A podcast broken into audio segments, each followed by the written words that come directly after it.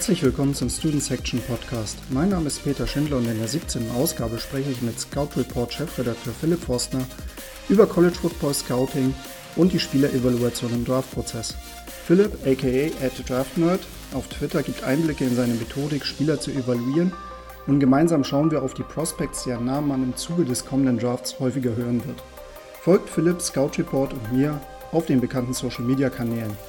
Alle weiteren Informationen findet ihr in der Episodenbeschreibung. Zu Beginn der Folge gibt es noch ein kurzes neues Format, den Recruiting Snack. In wenigen Minuten erfahrt ihr das Wichtigste rund um das Recruiting neuer College-Spieler. Und nun viel Spaß mit der aktuellen Ausgabe des Student Section Podcast.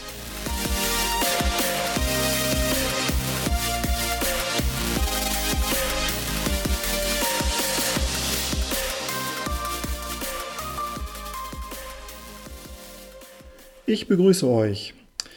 Genau, wie bereits in der Intro angekündigt, ähm, gibt es jetzt ein kleines neues Format, ein kurzes neues Format.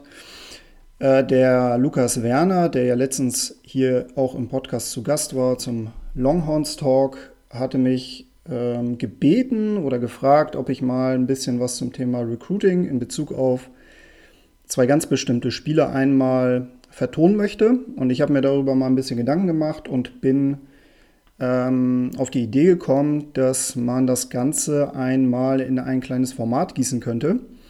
Und deswegen hatte ich mir jetzt überlegt und realisiere das jetzt auch einmal, immer mal wieder in regelmäßigen Abständen, bevor es zum eigentlichen Thema kommt, mal ein kleines Update in Richtung College Football Recruiting zu geben.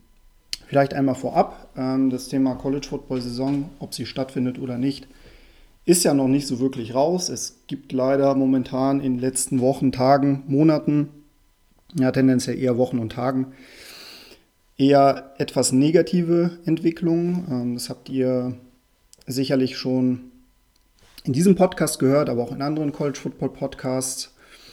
Und wie das jetzt im Grunde sich jetzt auch in den letzten Tagen entwickelt hat, werde ich gleich auch nochmal mit Philipp besprechen. Was das Recruiting allerdings angeht, muss man sagen, ähm, gibt es da bislang, oder man merkt es momentan noch nicht so wirklich, dass, ähm, dass es eine Pandemie gibt. Und zwar ähm, ist es so, dass die Entscheidung, für welche Colleges sich die Prospects ähm, im Grunde aussuchen, ähm, ja, in den letzten Tagen und Wochen immer mal wieder verkündet werden und dass auch tatsächlich in den nächsten Wochen so aussieht, dass es keinen Abbruch gibt, was diese Infos angeht. Ähm, generell ist es so, äh, die 2021er Klasse, was die Top 20 angeht, ist momentan zur Hälfte committed. Also wir haben tatsächlich den, die 50 Prozent aktuell erreicht. Und es ist so, dass ja ein Commitment noch nicht bedeutet, dass ein Spieler in irgendeiner Art und Weise rechtlich ähm, ja, fix ist bei einem Team, für das er sich entschieden hat. Aber es ist ein ganz großer Schritt. Und die allermeisten Spieler, die sich tatsächlich jetzt auch in diesem Zeitraum committen, ähm, bleiben auch bei ihrer Entscheidung. Was nicht bedeutet, dass es dann immer mal wieder Spieler gibt, die davon ähm, ja, abrücken und sich anderweitig entscheiden. Nichtsdestotrotz, ein Commitment für ein Team ist ja schon ein relativ großer Schritt. Und momentan ist es tatsächlich so, dass die Ohio State Buckeyes die Nummer 1 im Lande sind, was die 2021er Klasse angeht. Das hatte ich schon bereits in einem der Podcasts davor ähm, erwähnt. Die haben momentan vier Five Stars elf Four-Stars und drei Three-Stars. Das ist ein absoluter Wahnsinnswert. Ähm, also eine absolut krasse Klasse, was die Ohio State Buckeyes da momentan zusammengestellt bekommen haben. Und wenn man jetzt mal einen kleinen Blick wirft auf die einzelnen Spieler, sieht es ähm, folgendermaßen aus. Ich muss mal gerade meine Notizen hier sortieren. Genau. Es ist so, dass die ähm, besten zwei Spieler im 24-7 Draft Composite. Also da gehen nicht nur die Werte von 24-7 Sports mit rein, sondern auch von Rivals, ESPN, Scout.com.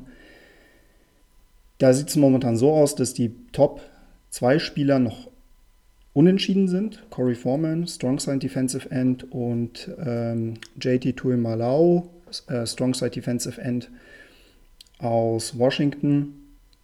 Ähm, die haben sich halt noch nicht entschieden, aber dahinter sieht es im Grunde schon relativ klar aus. Nummer 3 Jack Sawyer geht zu Ohio State. Nummer 4 Caleb Williams hat am 4. Juli, am Unabhängigkeitstag, sich für OU entschieden. Und, und dann kommen wir schon direkt zur Nummer 5, Tommy Brockermeyer, der Top Offensive Tackle dieser Klasse, über 6,6 groß, 283 Pfund schwer.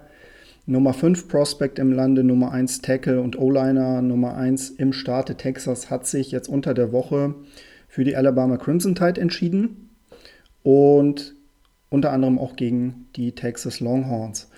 Da war natürlich auch von Seiten von äh, dem Lukas Trauer besonders groß, muss man auch ganz klar sagen. Kann ich auch gut nachvollziehen, auch äh, auf Seiten von OU.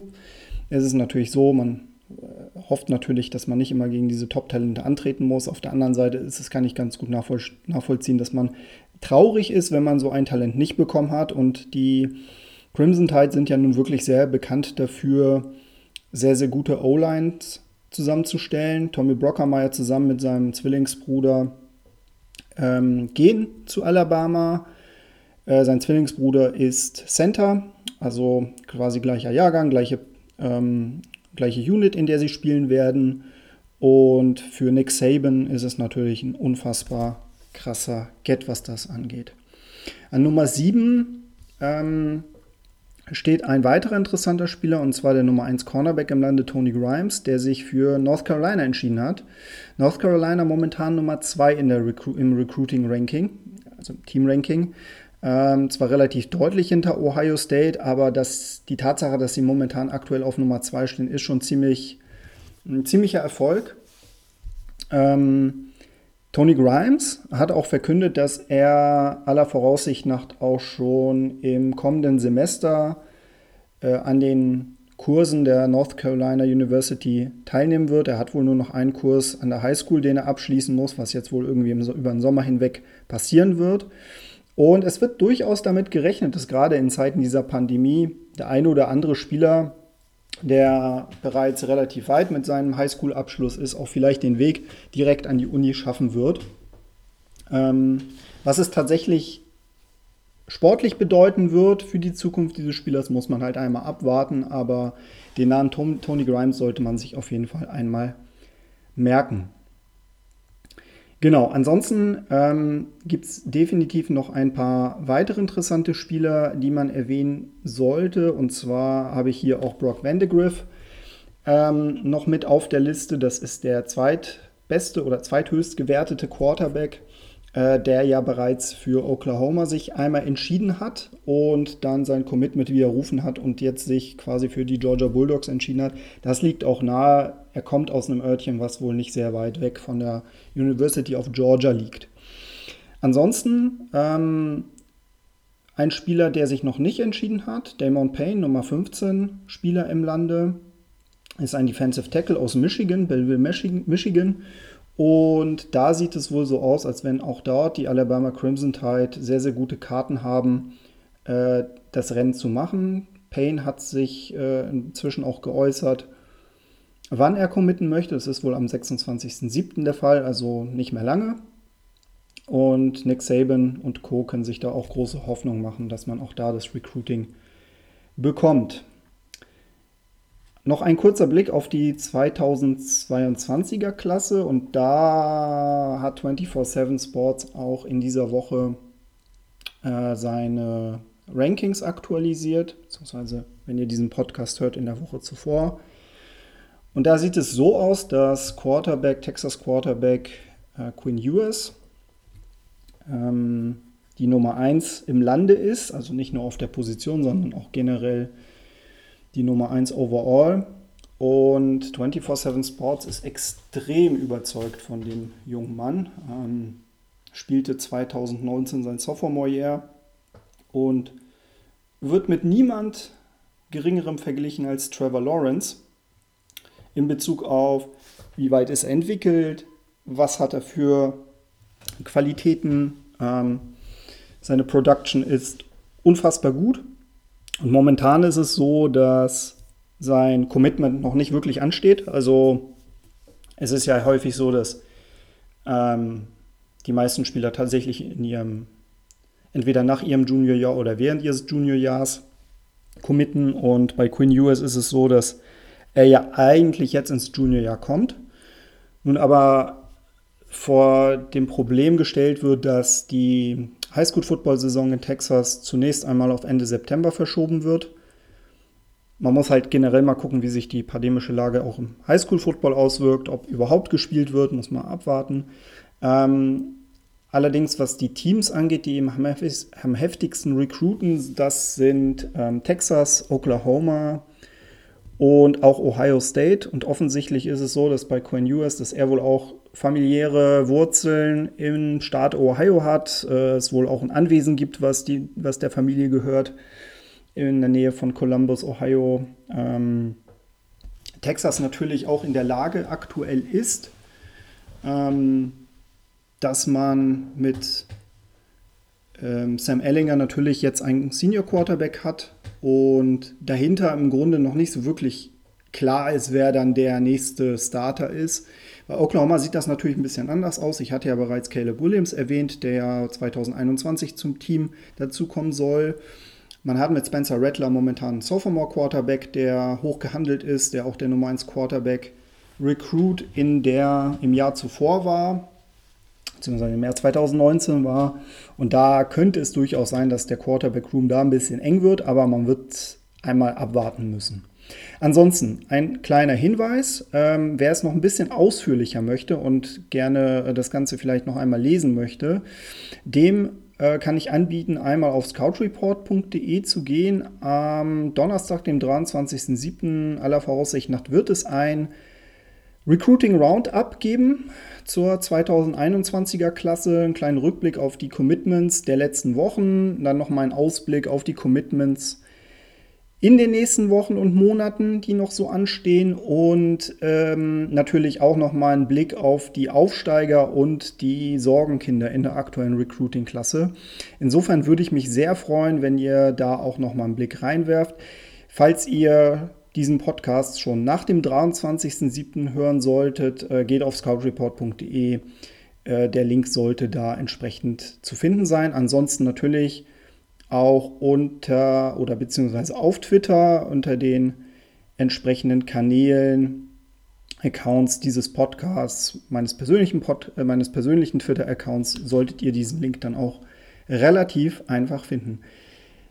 Das soll es jetzt erstmal mit diesem Snack gewesen sein. Lasst mir gerne ein Feedback da, ob ihr das soweit gut findet oder nicht gut findet, ob ihr das gerne halt nochmal irgendwie ausführlicher haben wollt oder ob ihr das gerne so in, dem, in der Kürze haben möchtet. Ähm, und dann freue ich mich jetzt auf den Philipp. Bis gleich.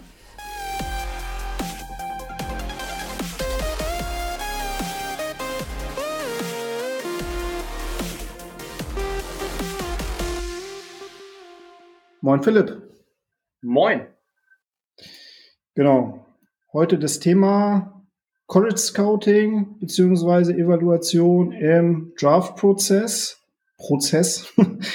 schönes, äh, schönes äh, Denglisch, was man hier schön sprechen kann. Das er ähm, rollt einfach immer so mit. Das ist, das ist immer ein, ein, ein Klassiker, genau. Ähm, ja, wie üblich, ne? wenn ich einen neuen Gast dabei habe, hat, bekommt derjenige natürlich auch direkt erstmal das Wort. Stell dich doch gerne mal vor. Ja, äh, sehr gerne. Philipp Forster hier. Moin an alle da draußen, die zuhören. Ähm, bekannt bin ich als der Draft-Nerd in Deutschland. Ähm, ich habe mir vor einigen Jahren äh, die Social-Media-Kanäle zu eigen gemacht, um äh, etwas über meine ja, Scouting-Geschichten zu erzählen und zu verbreiten. Das äh, habe ich schon ein paar Jahre vorher gestartet. Ähm, und äh, bin dann dazu gekommen, dass ich ja gedacht habe, jetzt lässt du da auch mal die Leute draußen dran teilhaben. Vielleicht will das ja jemand wissen, was du da machst. Und äh, habe dann eben das Scouting mit den College-Spielern zum Draft ähm, ja in die Runde geschickt. Dazu ein paar Videos gemacht. Das ist so das, was man eigentlich seit Jahren von mir kennt. Mittlerweile dadurch äh, zu Scout Report gekommen, äh, da auch äh, jetzt mittlerweile zum Chefredakteur aufgestiegen ähm, und den Peter dazu geholt. ähm, was kann ich noch zu mir sagen? Genau, äh, nächsten Monat kommt äh, das Crunch Time Magazin raus ähm, von Journalisten und Experten, die bei, die man so von ran kennt aus dem Fernsehen und äh, da könnt ihr dann am Bahnhof oder wo es die Zeitschrift halt zu kaufen gibt, dürft ihr dann auch mal ein paar Seiten von mir lesen. Das ist so jetzt das, was jetzt bald ansteht. Sehr cool, genau. Also du bist ja im Grunde derjenige, der, ich habe das jetzt nochmal überlegt, also eigentlich hatte ich gedacht, du bist der Erste, der meine Texte liest, natürlich immer Korrektur und alles, aber du bist tatsächlich die Nummer zwei, die das tut, weil meine Frau natürlich erstmal gucken muss, ob das überhaupt Deutsch ist, was ich da geschrieben habe oder irgendwas anderes. Aber genau, Chefredakteur bei Scout Report. Ähm, wie bist du generell zum Football gekommen oder wie, hast du deine Leidenschaft zum Football entdeckt? Also zum Football gekommen bin ich äh, in einer in einer langen Nacht, in der ich nicht schlafen konnte. Im Februar 2006 muss das gewesen sein und äh, dann habe ich den Fernseher nochmal angemacht und äh, den Super Bowl der Pittsburgh Steelers gegen die Seattle Seahawks gesehen. Mhm. Und ab dem Moment war ich einfach dran und habe immer mehr davon aufgesogen. Und als ich dann studierenderweise nach Bielefeld gezogen bin, äh, war für mich halt auch eine Pflicht, das Ganze mal auf dem Platz auszuprobieren. Ja. Ähm, das habe ich dann auch ein paar Jahre gemacht in der Offensive Line und ähm, ja, die Geschichte mit dem Scouting und so weiter, die fing dann an, als ich zum einen aufgrund häufiger Verletzungen und Nackenproblemen mehr an der Seitenlinie stand, das auch während des Trainings getan habe und dadurch einfach mehr die Möglichkeit bekam, den Trainern so über die Schulter zu gucken. Wir hatten GFL 2 Coaches dabei aus den Vereinigten Staaten, also war schon was, was man lernen konnte da auch.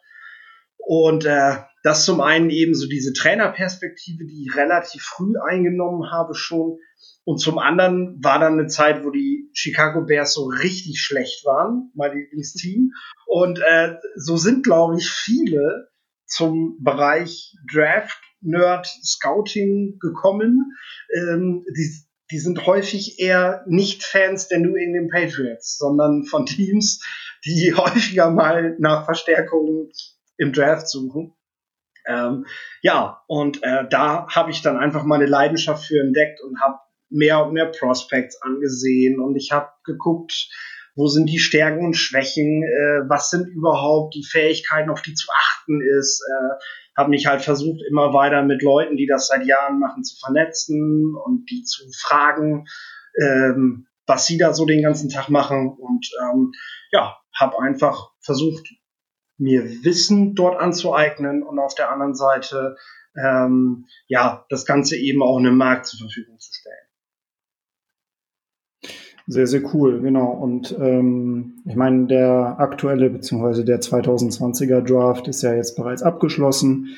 Ähm, aber definitiv äh, sehr lesenswert dein Heft, was du dazu rausgebracht hast, auch äh, und Scout Report.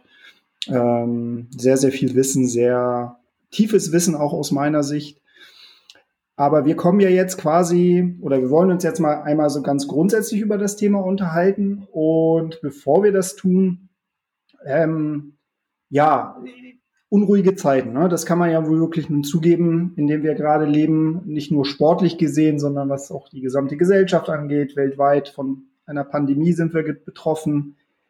Äh, wenn wir das Ganze mal runterbrechen auf den College Football, ähm, ja, ich sag mal so, letzten Wochen waren ja eher ein bisschen ernüchternd, so was, was die gesamte Situation angeht. Wie ist denn so deine Einschätzung in Bezug auf ja, eine mögliche College Football Saison 2020? Ja, ähm, stimmt mich nachdenklich das Thema tatsächlich.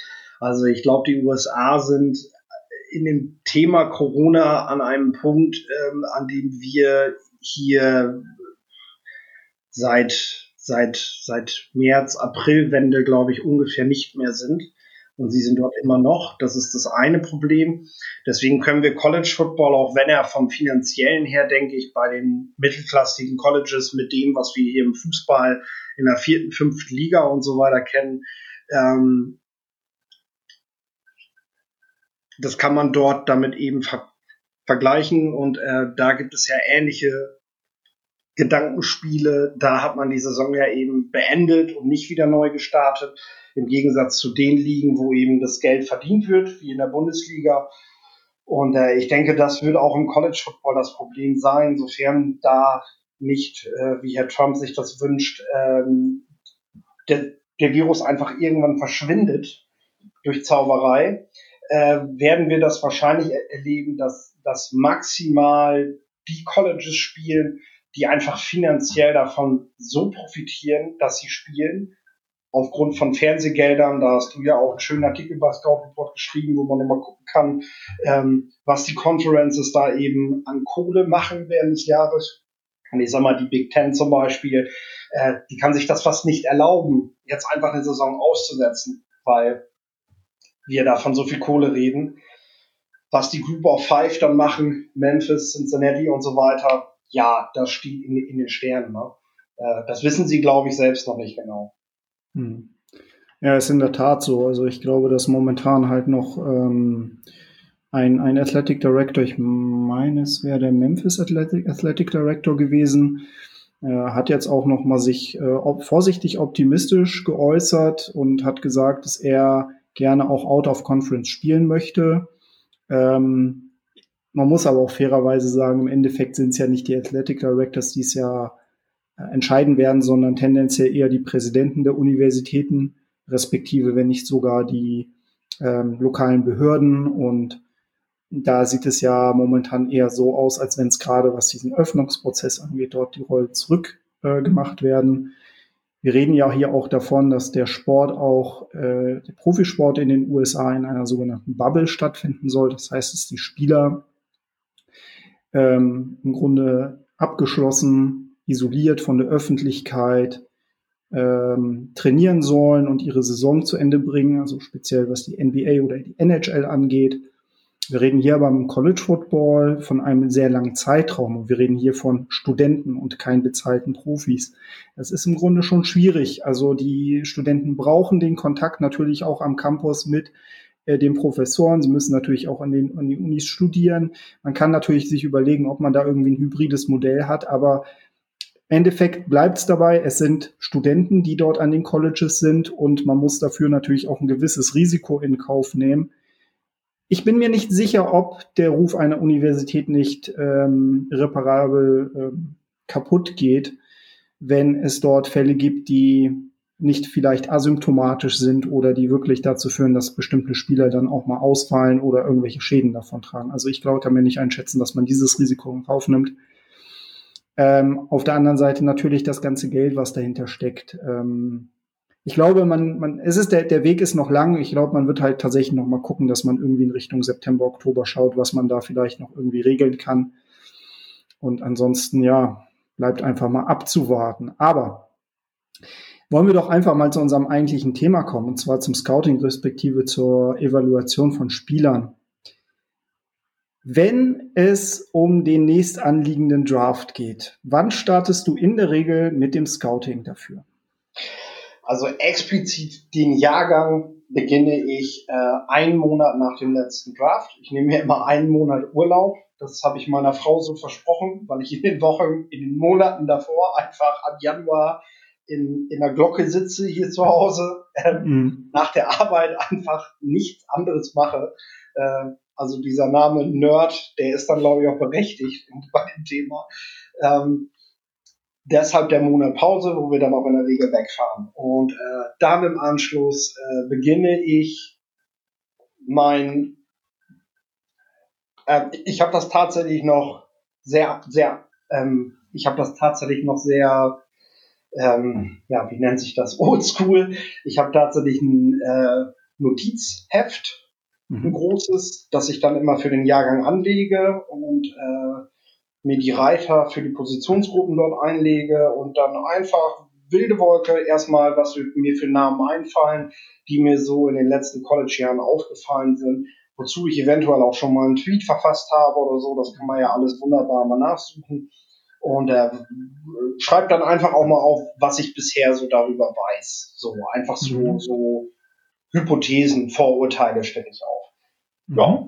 Und dann versuche ich diese Hypothesen, diese Vorurteile, die ich eben habe oder die auch die Allgemeinheit hat, äh, was man ja dann immer so mitkriegt, über Lama Jackson im Draft-Prozess zum Beispiel, das ist ja dann über alle Medienseiten geklungen, versuche ich erstmal diese Hypothesen zu beantworten.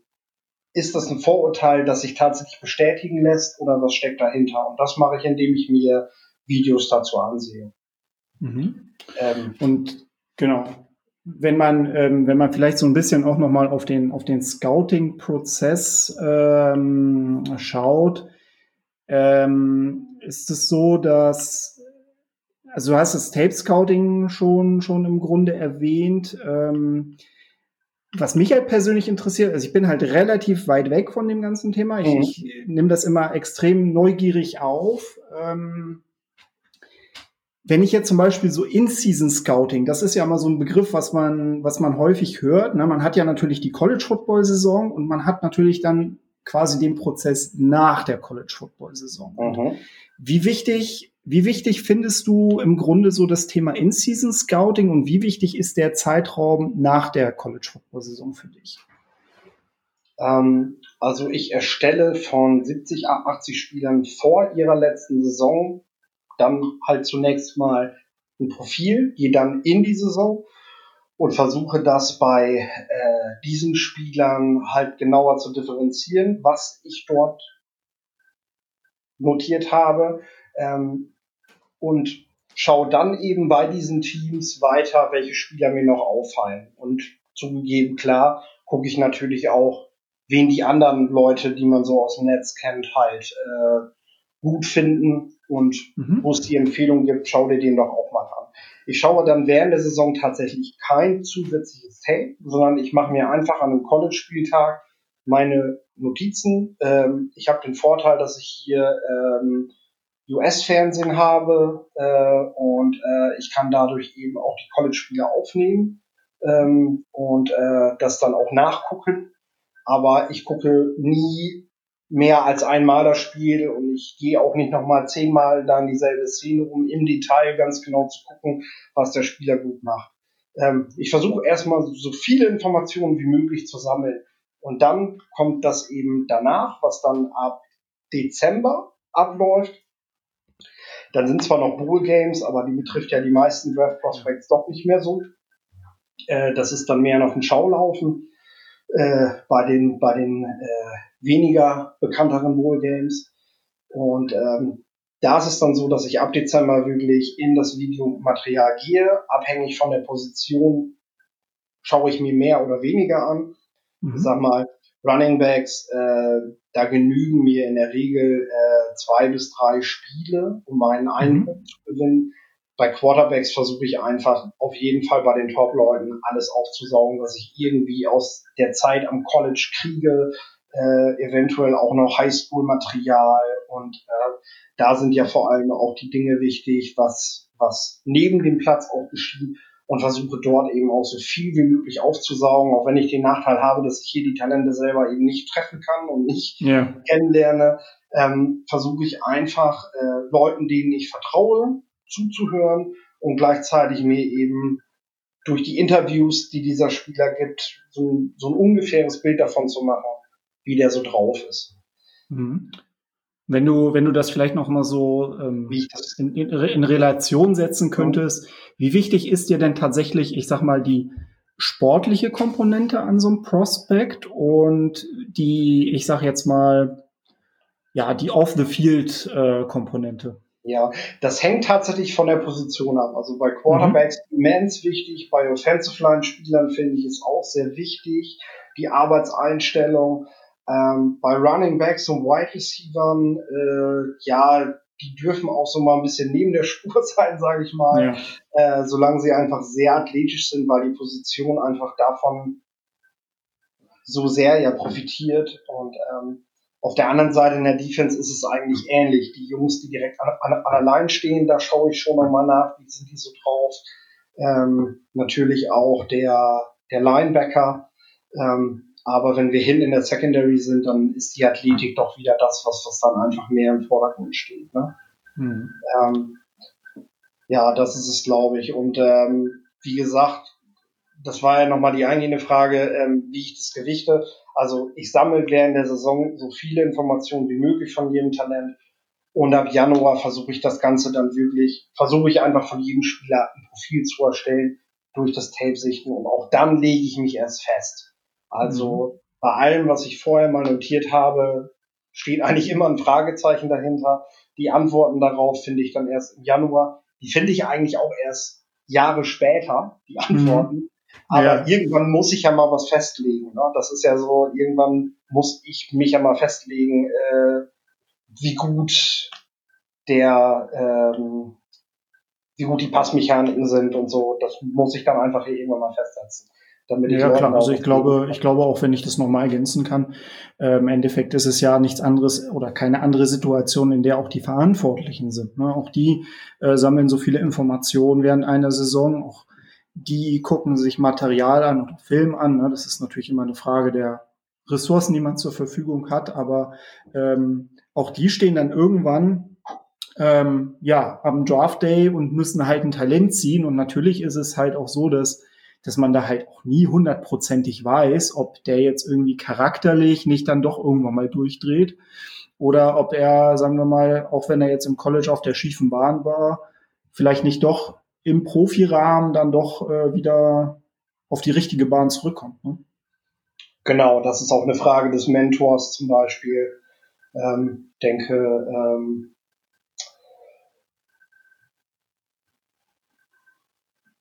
Mathieu, Matthew ist da ja ein sehr gutes Beispiel, ähm, mhm. Der ja dann unter die Fittiche bei den Cardinals gekommen ist und äh, sich charakterlich, glaube ich, um 180 Grad gedreht hat, kann man sagen. Ne? Mhm. Ähm, das ist, glaube ich, das prominenteste Beispiel eigentlich von denen, die mittlerweile ja sogar wirklich einen Status als Führungsspieler bei ihrem Team genießen, ne? als Vorbild auch. Wenn wir nochmal so auf die Steps gehen zum Draft. Es gibt ja nach der Saison im Grunde einiges auch an Events, die den Scouts im Grunde noch einmal ermöglichen, die Spieler im Detail sich anzuschauen. Also ich denke da zum Beispiel an den Senior Bowl oder an die an das East-West Shrine Game, was ja für einen gewissen Teil ähm, der Spieler interessant ist. Es gibt ja den Combine, der jetzt auch in diesem Jahr das erste Mal auch in der Primetime gezeigt wurde, das Interesse da auch immer größer wurde. Es gab Pro Days, nicht alle dieses Jahr aufgrund der Pandemie, aber es ist ja so, dass natürlich diese Scouts diese Events halt auch nutzen, um nochmal eine Evaluation ähm, vorzunehmen. Wie wichtig sind dir diese Events eigentlich in der Offseason? Ja, also es beginnt quasi damit, dass ich, dass ich äh, zunächst mal im Dezember, Januar schaue ich mir die Analysen, die es von Pro Football Focus und so weiter gibt, nochmal zusätzlich an, um zu gucken, deckt sich das mit dem, was du gesehen hast, oder gibt es dort Dinge, die du völlig konträr siehst und dann, woran liegt das? Das ist so das Erste, was nach der Saison passiert. Dann der Senior Bowl ist für mich äh, als, ja, ich behaupte mal, also ich, ich möchte mich gerne mittlerweile als Scout bezeichnen und äh, habe auch eine berufliche Perspektive, die, die vielleicht da mal hingehen soll. Ähm, da ist der Senior Bowl einfach ein Geschenk. Nicht das Spiel als solches, sondern die Practices. Das Training, was die ganze Woche dort abläuft, das ist einfach, das ist mittlerweile vom Jim Nagy, ist das wunderbar vorbereitet. Ich bin auch zu 99,9 Prozent zufrieden damit, mit den Leuten, die er dort einlädt. Ähm, abhängig vom Coaching-Staff ist es natürlich sehr interessant, was man den Prospects dort auch abverlangt in den Trainings. Und äh, da kann man nochmal ganz, ganz viel rauslesen. Ich sag mal, äh, Scouts, die dort vor Ort sind, die können dort anhand der Körpersprache, wie die sich in der Gruppe aufstellen und so weiter, können schon eine ganze Menge sehen, wie verhält sich dieser Spieler eigentlich, wenn er in, in mein Team kommt später. Ähm, und wie schnell nimmt er Korrekturen von einem Coach so an, dass er sie direkt in der nächsten Trainings, in der nächsten Übung dann auch umsetzen kann. Das sind ja Dinge, denn kein Talent, das zur NFL kommt, ist fertig, ist bereit, sondern muss lernen. Äh, mhm. Auch wenn Jakai Polite der Meinung war, dass er das nicht mehr nötig hat, aber wo das dann geendet ist, haben wir ja dann gesehen. Ähm, ne? Er ist erstmal im Draft sehr tief gefallen und mittlerweile ist er, glaube ich, komplett aus der NFL gefallen. Ja. Äh, das ist etwas, äh, was die was die Scouts und vor allem die Teams später sehen wollen. Wie lernfähig und wie kritikfähig ist ein Spieler. Und das kann man im Senior wohl einfach wunderbar sehen. Deswegen gewichte ich den tatsächlich sehr hoch. Und das ist auch die Erfahrung der letzten Jahre bei den NFL-Scouts beziehungsweise bei den Entscheidungsträgern, dass sich das auch gewandelt hat. Also dass sie dort auch ganz, ganz genau hingucken. Mhm. Beim Combine ist es tatsächlich so, dass ich vorsichtig bin, weil auf der einen Seite sind die Sachen, die neben den athletischen Tests, die dort ablaufen, sind, die sind einfach für die Teams viel, viel wichtiger. Die kriegen wir aber, auch wenn es in der Primetime dann läuft, überhaupt nicht mit. Nee. Also, wir sehen fast nur den 40-Yard-Dash. Das sagt leider herzlich wenig aus darüber, was dieser Spieler tatsächlich kann. Alle anderen Zahlen muss ich schon nachlesen, hm. die ich wichtiger finde. Nur bei O-Liner, ne? Also das ist die einzige Position, wo es wirklich wichtig ist. Also es ist tatsächlich so, dass ich bei den Offensive Line Spielen auf den 10 Yard Split ganz besonders schaue. Das stimmt, das stimmt. Äh, ne? Der gehört ja. zum 40 Yard ja dazu. Was ist auch das die erste Dinge.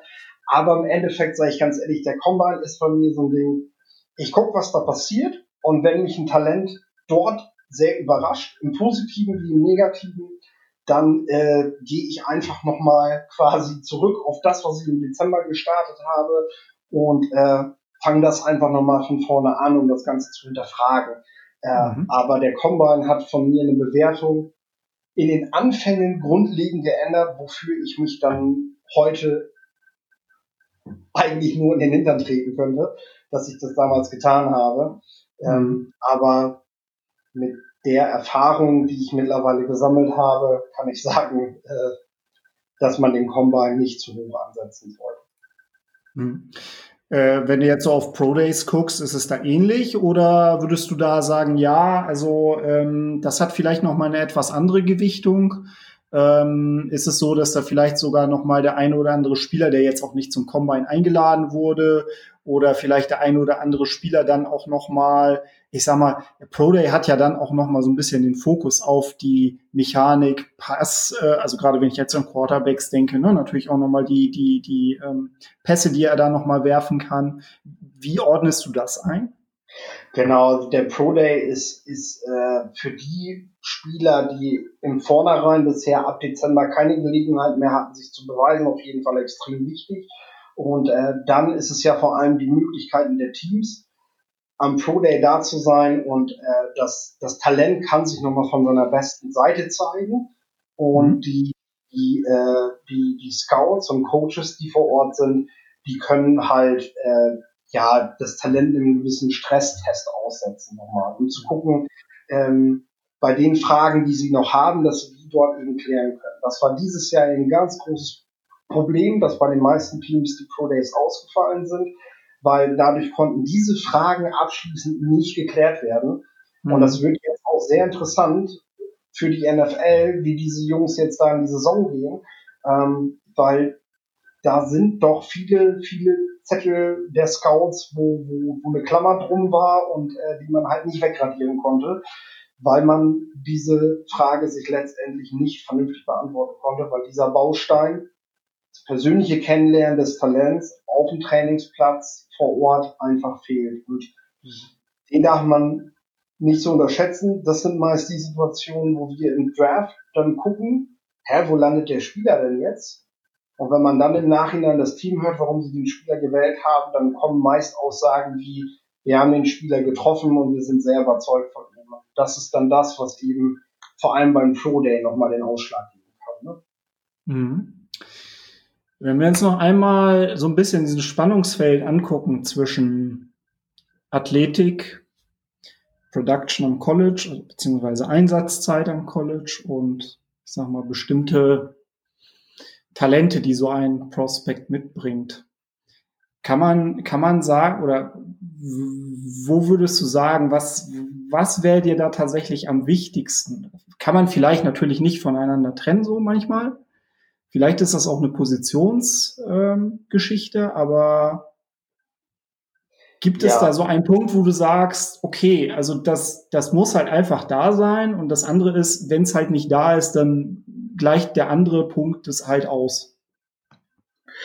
Also ich sag mal so, die Soft Skills, das Sozialverhalten und so weiter sind natürlich bei jedem Spieler, der Profi werden will, das A und O, denn äh, um Profi zu sein, muss man mental diesen, sich diesen Belastungen Woche für Woche halt auch aussetzen können.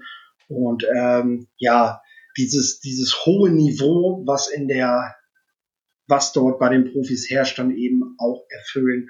Ähm, ich habe dann tatsächlich bei den Positionsgruppen äh, jeweils Fähigkeiten, die ich höher gewichte ähm, als äh, bei anderen Gruppen. Und äh, es ist so, dass ich äh, das aber auch jedes Jahr nach dem Draft wieder reflektiere. So bei den Running Backs dieses Jahr zum Beispiel, um ein Beispiel zu nennen. Ähm, ich hatte äh, also in den letzten Jahren war mir immer besonders wichtig, wie, wie beweglich, also wie, wie, wie, wie scharf der Running Back die Cut setzen konnte. Natürlich weitere Fähigkeiten, wie, wie er sich bei Third Downs und so weiter, ne? Das ist mhm. klar, aber das ist eben das, was ich immer etwas höher gewichtet habe. Und ähm, nach diesem Draft, nach dem letzten, muss ich aber sagen, dass sich ein Trend absetzt dahin, dass äh, eine gewisse Durchschlagskraft einfach von Teams verlangt wird. Das heißt, mir ist dieses Jahr aufgefallen, dass Teams die Fähigkeit, konstant für einen gewissen Raumgewinn zu sorgen, dass die die mittlerweile weitaus höher gewichten als zum Beispiel äh, diesen, diesen Breakout-Speed, den man ganz gerne mhm. haben möchte. Ähm, und das sind dann Dinge, die ich dann auch im Nachhinein dann immer wieder äh, betrachte, um äh, meine Bewertung für nächstes Jahr dann eben auch wieder äh, meine Kriterien für nächstes Jahr dann eben auch wieder anders festzusetzen, anzusetzen. Ne? Ähm, Sehr spannend, auf jeden Fall. Also ähm, das glaube ich ist, ist tatsächlich meistens nicht so wirklich einfach auch zu beantworten. Also ich glaube, dass auch gerade, wenn ich jetzt, ich habe jetzt gerade hier auch noch mal so den Punkt Production am College auch noch mal hier so so bei mir markiert ähm, wir haben ja immer wieder diese Situation. Wir haben ja gerade bei, bei Top-Programmen, ne, haben wir die Situation, dass, dass, dass Top-Spieler ähm, auf den Positionen noch und nöcher da sind ne, und das dann halt so ist, dass der Backup nicht unbedingt nur da ist, weil er Backup ist, sondern weil halt einfach nur ein Spieler vor der Nase gesetzt wurde, der halt mal ein Stück weit mehr Erfahrung hat. Ne? Also bestes Beispiel ist halt zum Beispiel ein Chase Young. Ne? Also ich glaube, der hat ja, der hat ja jetzt eine, Ausnahmesaison gespielt, ne? aber wenn wir jetzt feststellen, keine Ahnung, der hätte sich jetzt irgendwie nach, nach drei Spielen verletzt oder so, ne? Dann wäre aber trotzdem eigentlich klar gewesen, so, der hat jetzt nicht viel weniger irgendwie Talent nur weil er irgendwie drei Spiele gespielt hat oder ähnliches, ja. Da kann man, glaube ich, auch auf die Production verzichten. Auf der anderen Seite hast du dann sicherlich auch noch mal Spieler, die über die ersten zwei, drei Jahre am College noch nicht so über einen gewissen Punkt gekommen sind, ne, aber erst im letzten Jahr so richtig mal explodieren, ja, und dann auch noch mal so ja, zeigen, dass sie ein potenzieller First-Round-Pick sind. Ne? Also bestes Beispiel ist vielleicht so ein Joe Burrow, ne? der jetzt wirklich, wo man vor der Saison nicht wirklich gedacht hätte, dass der so abgeht. Ja. Ähm, ja, du hast, glaube ich, gerade bei den, bei den Statistiken beziehungsweise bei der Produktion, die ein Spieler erfüllt, ist halt immer der Kontext halt entscheidend. Das, was wir ja. immer gerne sagen. Ähm, klar möchte ich von einem Starspieler der zu den Profis geht, dass er in seinem Team der Sack-Leader ist, dass die das über drei, vier Jahre lang konstant gewesen ist. Wenn das nicht der Fall ist, muss ich immer hinterfragen, woran das gelegen hat. Und wenn das einfach mit Gründen zu tun hat, die an ihm selbst nicht liegen, sondern ähm, weil er eben eine starke Konkurrenz hatte, weil er die Entwicklung erst noch gehen musste oder weil er ständige Trainerwechsel oder Schema-Wechsel hatte. Ähm, das sind ja alles Dinge, die man berücksichtigen muss. Und ich würde auch behaupten, dass, äh, dass nur, nur die Leute, die wirklich versuchen, das auch alles zu unterfragen und alles zu berücksichtigen, also die den Rundumblick nehmen und sich nicht nur ein, eines der Kriterien raussuchen und da ganz besonders drauf achten, dass die dann auch tatsächlich eine Chance haben, ja, ein, ein halbwegs anständiges äh, Resultat dann am Ende auch bei ihrem Scouting rauszubekommen mhm. von den Spielern. Ja. Wenn wir jetzt einmal nochmal auf die einzelnen Positionsgruppen gucken. Ich meine, du hast einen ähm, O-Line-Hintergrund. Äh, das gleiche gilt für mich. Ich habe ja auch mal ein bisschen O-Line gespielt. Ähm, ich meine, ich glaube, weiß ich nicht, kann mir kaum eine Positionsgruppe vorstellen, die man sich, die man sich lieber anguckt. Äh, ähm, aber wenn du jetzt mal wirklich so schaust durch deinen ganzen Background ähm, und deine ganze Erfahrung, was ist denn so die Positionsgruppe, wo du sagst, oh, da habe ich jetzt das das ist so mein Favorite. Das gucke ich mir am liebsten an. Ja, tatsächlich die Offensive Line. Das Super. teile ich wahrscheinlich äh, nur mit Leuten, die die Position selbst gespielt haben oder gecoacht haben. Weil gerade beim Tape schauen ist es halt so, häufig guckt man halt nur die Szenen, in denen der Spieler was zu tun hat. Und ein Offensive Line Spieler hat dann einfach bei jedem Snap was zu tun. Dementsprechend sind die Tapes schon mal sehr lange. Mhm. Ähm, ich finde das aber wunderbar, dieses Zusammenspiel der fünf und äh, wie ich dann sehr wie ich dann sehr soliert dann nochmal den einen Spieler für sich sehen kann, wie er seinen, seinen Job macht. Und es ist auch einfach so filigran, dieses Spiel da an der Line. Das geht natürlich auch für den Gegenüber, für den Defensive Line Spieler, was dort an Techniken passiert in dieser kurzen Zeit und wie kraftvoll das Ganze geschieht ja, da kann man Bücher drüber schreiben und die sind ja mittlerweile auch geschrieben worden. Das ist, äh, ja, das liebe ich klar. Ähm, natürlich, Quarterback Play ist, ist super spannend, ähm, weil du einfach, ich meine, ich habe das auch in meinen Videos von, von ein paar Jahren, da habe ich sie ja noch gedreht, wo ich dann Filmsequenzen genommen habe, sie besprochen habe. Du kannst mhm. aus einem Rap, aus einem Snap kannst du bei einem Quarterback so viel rauslesen. Mhm. Äh, das reicht alleine, um das Talent über zwei, drei Seiten zu beschreiben, glaube ich. Ähm, und das macht es natürlich auch so wahnsinnig diffizil, das Talent zu beschreiben, weil, weil äh, du ja so viele Szenen hast, die, die, die das Ganze so ablichten und so ablichten und daran den Zusammenhang zu finden, äh, was das Talent tatsächlich ausmacht das ist halt wahnsinnig schwer. Deswegen ist die Bewertung von Quarterbacks für die Leute, die das vom Laptop machen, sowieso schon wahnsinnig schwer. Und da braucht sich, glaube ich, auch keiner rausnehmen zu sagen, aber ich kann's. Mhm. Ähm, und äh, das sehen wir ja jedes Jahr eigentlich bei den Profis, selbst bei den Quarterbacks, die bereits als Profi gespielt haben, fällt es den Teams ja noch schwer, selbst ihre eigenen Quarterbacks richtig zu bewerten. Äh, also das, macht's dann einfach. Ne? Was mhm. mich jetzt weniger reizt, ist so Running Backs ähm, oder Safeties. Ähm, da, obwohl ich bei der Secondary tatsächlich sagen muss, dass da mir auch einfach der Hintergrund dann oft fehlt, mhm. um, um diese Nuancen dann zu sehen. Da bin ich, da bin ich noch nicht auf dem Niveau, wo ich, wo ich bei anderen Positionen bin. Da will ich dann aber gerne auch noch hinkommen.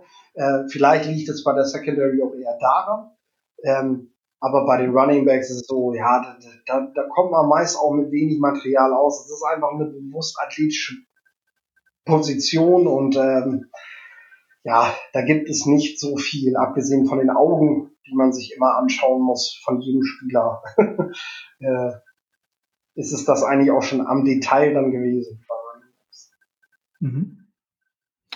Ähm, die Frage passt, glaube ich, ganz gut. Also ich hatte die jetzt eigentlich auch so für, für, für den, fürs Ende unserer äh, Aufnahme ähm, mir notiert, aber ähm, ich glaube, sie passt jetzt tatsächlich ein bisschen besser. Wenn ich jetzt im Grunde Interesse habe, mal so ein bisschen mit, also muss ja immer klein anfangen, ne? aber wenn ich jetzt irgendwie mir eine Positionsgruppe schnappen würde, um mal ein bisschen zu gucken oder ein bisschen Tape zu analysieren, Äh, mit welcher Positionsgruppe würdest du da oder wel, welcher Position würdest du generell da anfangen? Oder den Zuhörern im Grunde raten, mit welcher Positionsgruppe sie anfangen sollten? Ähm, also ich würde tatsächlich mit, wenn ich mich dort reinarbeiten will, aber gleichzeitig auch schon ähm, ein gewisses, eine gewisse Herausforderung haben möchte, dann würde ich auf Wide Receiver und Tight Ends gehen, weil ich äh, bei den Wide Receivern habe ich habe ich äh, klare Formulierungen, die ich auch bei Tight Ends sehen möchte.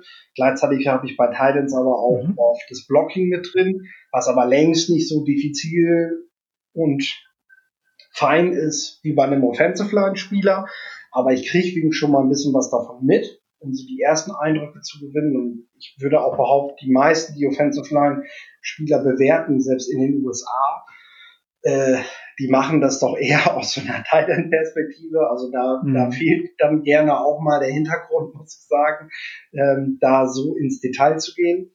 Ähm, ja, und bei Wide Receivers gibt es, gibt es halt die Möglichkeiten, die Athletik, aber auch das Spielverständnis für weiche Zonen, ähm, fürs Route Running und so weiter zu sehen. Und dann kommt ja das Scoring dazu. Das heißt, Tape schauen ist bei Wide Receiver und Titans halt auch generell nicht langweilig, ne? ähm, weil ich meistens mhm. zu sehen kriege, dass entweder der Spieler den Ball fängt oder äh, der Verteidiger den Ball eben blockt. Ähm, das heißt, ich habe eigentlich immer nach jeder nach jeder Situation habe ich halt auch ein Ergebnis. Ähm, mhm. Das ist, glaube ich, so der Mix ist da, glaube ich, ganz gut. Das bei den Wide Receiver und Titans da mal genauer hinzuschauen. Ja. Sehr cool. Ähm, Generell würde ich halt sagen, äh, das ist natürlich ein Dilemma, dass wir einfach zu wenige sind. Ähm, es ist besser, sich nur verschiedene Positionen rauszusuchen, wie ich gerade schon gesagt habe. Secondary liegt mir nicht so. Ähm, ne? Man kann on Detail eben sich nicht mit allen Gruppen so intensiv beschäftigen, wie man das sollte. Ähm, und ich meine, in der Realität wäre es ja später auch so, dass ich als Scout dann nicht für alle Gruppen da bin, sondern dass ich natürlich, sag mal, für die Offensive Line da bin, weil ich aus dem Bereich halt komme, weil ich darüber auch das meiste dann weiß. Ne? Ja, ja, ja, ich meine, es ist halt, es ist halt einfach, glaube ich, so das Ding, dass jede Position halt einfach auch so vielschichtig sein kann und du hast halt auch Safeties erwähnt. Also ich meine, ähm, die Position wird ja mittlerweile auch so dermaßen frei interpretiert. Ähm, gibt es ja mittlerweile so viele Typen von Safeties, äh, die ja mehr so Hybridrollen spielen und das, das macht es natürlich auch wesentlich komplexer. Ne? Und ich meine, wenn ich jetzt beispielsweise an das Thema O-Line denke, das sieht vielleicht auf, für, für, für ähm, Neueinsteiger im Grunde so aus, ja, okay, die gehen da aus ihrem Stance raus und blocken da ein bisschen. Aber das Zusammenspiel, was dahinter steckt, der Kontext, ich glaube, da kann man wirklich ähm, würde schon fast sagen, Doktorarbeiten drüber schreiben, äh, weil es halt einfach, weil es halt einfach so vielschichtig ist und das bringt halt einfach jede Position mit. Ne? Ich denke, da kann man sich auch gut Lektüre holen. Äh, man kann natürlich auch mit Trainern, die die Position coachen, sprechen. Äh, worauf schauen Sie dort? Äh, ja. Das denke ich, dass gerade der Austausch mit Leuten, die die Position halt auch selbst spielen, ähm, das ist natürlich sinnvoll und das kann ich nur jedem sagen, wer das machen will. Am besten macht da als allererstes das, äh, was ihr selber halt auch könnt, was ihr selber gespielt habt, wo ihr selber einen Blick für habt und ein Fable für habt. Genau. Ähm, wenn wir nochmal das Ganze so ein bisschen runterbrechen, ähm, beziehungsweise gar nicht runterbrechen, sondern vielleicht einfach mal so ein bisschen über den Tellerrand hinausschauen und du vielleicht auch über die Jahre hinweg dann ähm, gewisse Datenbasis hast. Sind dir denn so in den letzten Jahren so bestimmte Trends und Entwicklungen aufgefallen bei bestimmten Positionsgruppen, wo du sagst, wow, das ist, das ist echt auffällig, ne? Also, ähm, also da hat sich vielleicht eine bestimmte Positionsgruppe in den letzten, ich sage jetzt, denken wir jetzt mal was aus, in den letzten fünf Jahren so massiv verändert, dass, dass du damit halt nicht gerechnet hättest.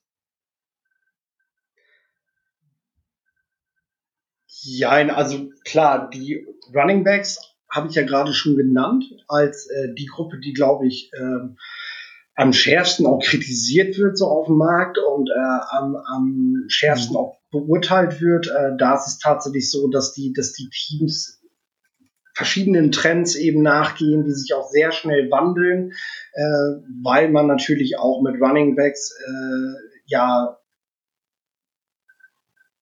gewisse Dinge dem Spiel beifügen kann, die natürlich, je flexibler sie sind und je mehr sie im Wandel sind, desto schwieriger wird es natürlich auch eine Defense, die sich am Saisonbeginn zusammensetzt, darauf zu reagieren.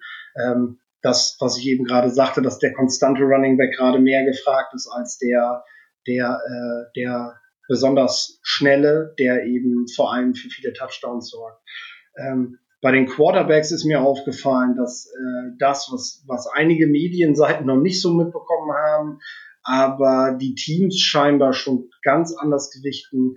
Ähm, mittlerweile ist dieser äh, ja hybride Quarterback, also nicht Dual Threat, sondern der der der Quarterback, der die Athletik mitbringt, um sich innerhalb und außerhalb der Pocket zu bewegen und dann stabil zu werfen, gefragter als der reine Pocket Passer. Also klar, wenn es einen Pocket Passer gibt, der das Talent von Peyton Manning mitbringt, wird er sicherlich immer noch gefragt sein. Ähm, aber ähm, wenn man wenn man äh, gleichwertige Pocket Passer und bewegliche Passer kriegt, dann äh, ist der ja der Typ vom vom vom äh, der der Spieler vom Typus ähm, ja Matt Ryan zum Beispiel der mit viel Play-Action spielen kann oder auch ein Deck Prescott sicherlich momentan gefragter bei den Teams, weil man einfach dem Spiel noch wieder mehr Facetten bringen kann. Ne? Ähm, weil darum mhm. geht's ja. Die Defense beziehungsweise die Offense auf der anderen Seite vor Herausforderungen zu stellen, auf die sie halt nicht vorbereitet sind. Das, was die Baltimore Ravens im letzten Jahr gemacht haben, indem sie einfach mal äh, ja einen Weg gegangen sind, auf den die Defense erstmal keinen Weg fanden zu antworten.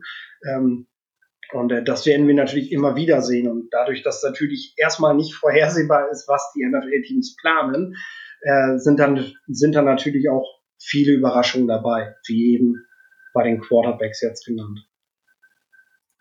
Mhm. Ja. Kommen wir doch einfach mal so ein bisschen zu, zu ein paar Namen, die wir zugegeben jetzt noch relativ früh nennen werden. Also es ist ja so, der, der nächste Draft ist ja nun wirklich, wirklich lang oder weit, weit, weit hin. Und ähm, wir wissen ja auch ganz genau, dass da noch bis dahin sehr, sehr viel passieren kann. Aber ich glaube, es ist nicht zu früh, wenn wir mal ein paar Namen nennen, wo wir halt definitiv sagen können, okay, ähm, ob jetzt eine College Football Saison stattfindet oder nicht, das werden definitiv Spieler sein, die im nächsten Draft relativ sicher genannt werden, in welcher Konstellation auch immer. Hast du für mich fünf Spieler auf Seiten der Offense und der Defense, wo die Zuhörer sagen können, okay, alles klar, die notiere ich mir jetzt einfach mal? fünf. Okay. Mhm. Also zum einen ist es erstmal so, wenn die Saison ausfallen sollte, kann man erwarten, dass die Namen, die jetzt gerade gehypt werden, natürlich dann weiterhin gehypt werden, weil in der Zwischenzeit ja ja. im Grunde nichts passiert ist. Ne? Das heißt, genau, richtig. die Namen, die jetzt hoch im Kurs sind, müssen nicht zwingend nächstes Jahr noch hoch im Kurs sein, nämlich wenn sie jetzt einfach nicht einen weiteren Schritt der Entwicklung gehen, den sie alle noch vor sich haben, dann sind sie eben äh, im nächsten Jahr wahrscheinlich auch nicht mehr in der Diskussion um Wunder 1 oder 2. Äh, ja, klar, allen voran ist es natürlich Trevor Lawrence. Ich glaube, ähm, der hat einen ähnlichen Hype wie, wie Luck seinerzeit, äh, ein Quarterback-Talent, was seit seinem ersten Jahr im College, eigentlich sogar schon davor, ähm, ja, für die erste Runde oder mehr oder weniger schon für den ersten Pick im Draft, an dem er dann teilnehmen wird, gesetzt ist, der Quarterback. Ähm, mhm. Das sicherlich. Äh, dann ist bei den Offensive Tackle ist natürlich Payne Savell. Momentan kenne ich mich mit der Aussprache noch nicht so gut aus, wie ich das in einem Dreivierteljahr haben werde. Ähm, äh, der Offensive das sei dir Tackle, ähm, der Offensive Tackle der Ducks ähm, von der Westküste ist äh, wirklich schon wahnsinnig weit in der Entwicklung und da müsste schon ja verdammt viel Unglückliches passieren, was ich ihm äh, überhaupt nicht wünsche. Ähm, ganz im Gegenteil, dass, dass der am Ende nicht in den Top Ten landet. Äh, wer auf jeden Fall auch zu nennen sein wird, ist Devonta Smith, Wide Receiver von Alabama. Mhm. Ähm, ja, der, der, der eigentlich schon die Eins gespielt hat letztes Jahr, allerdings produktiv dort noch nicht gewesen ist, weil ich meine, Henry Ruggs, Jerry Judy sind beides First Round Wide Receiver gewesen, ja. ähm, die ihm da mal einfach auch Bälle weggenommen haben. Auch im, im, auch in der kommenden Saison wird er eine Konkurrenz im Team haben, die, die hochwertig ist mit Jalen Waddle unter anderem. Äh, aber Devonta Smith ist schon ein ganz, ganz besonderer Wide Receiver. Äh, wenn wir bei den Wide Receivers schon sind, bin ich bei Jama Chase, Louisiana State.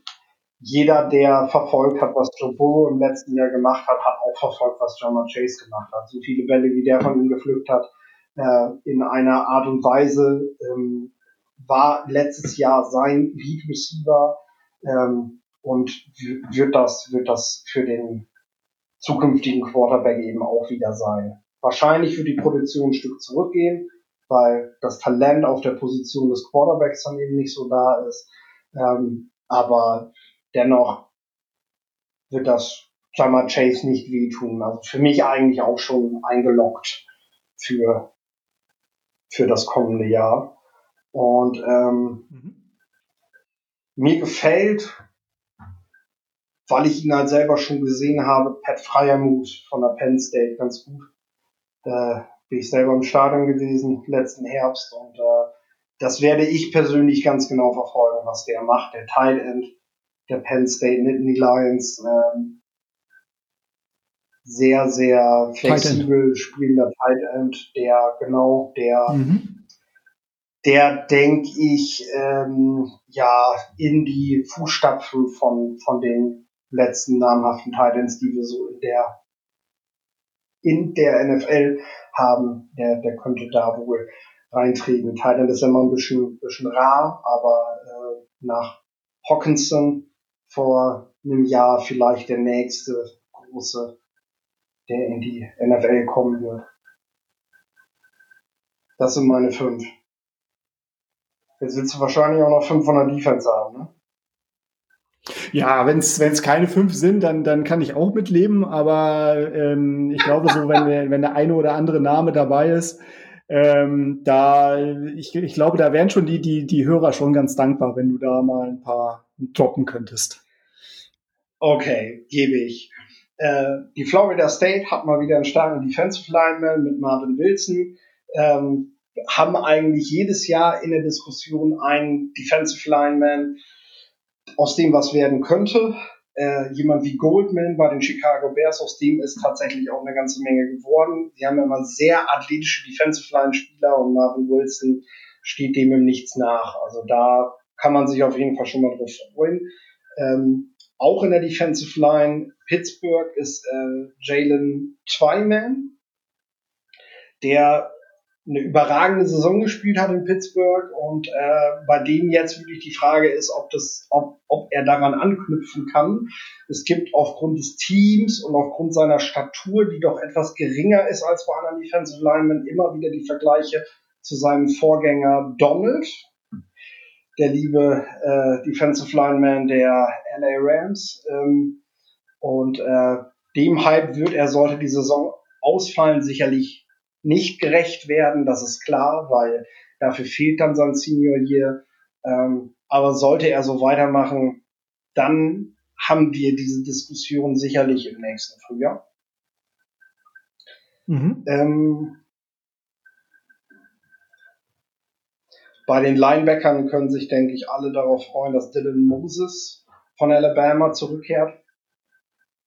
Der wäre dieses Jahr im Draft dabei gewesen, ähm, als bester Linebacker, äh, wenn ich wenn ich Simmons jetzt als Linebacker Schrägstrich Safety sehen möchte, wäre dabei gewesen, hat sich aber leider zu Saisonbeginn schwer verletzt und äh, musste die ganze Saison abhaken und dadurch hat er sich natürlich entschieden, dann noch ein weiteres Jahr dran zu hängen. Linebacker der Crimson Tide äh, sind gefragt und ähm, Dylan Moses ist besonders athletischer Linebacker, äh, der, der da auf jeden Fall folgen wird.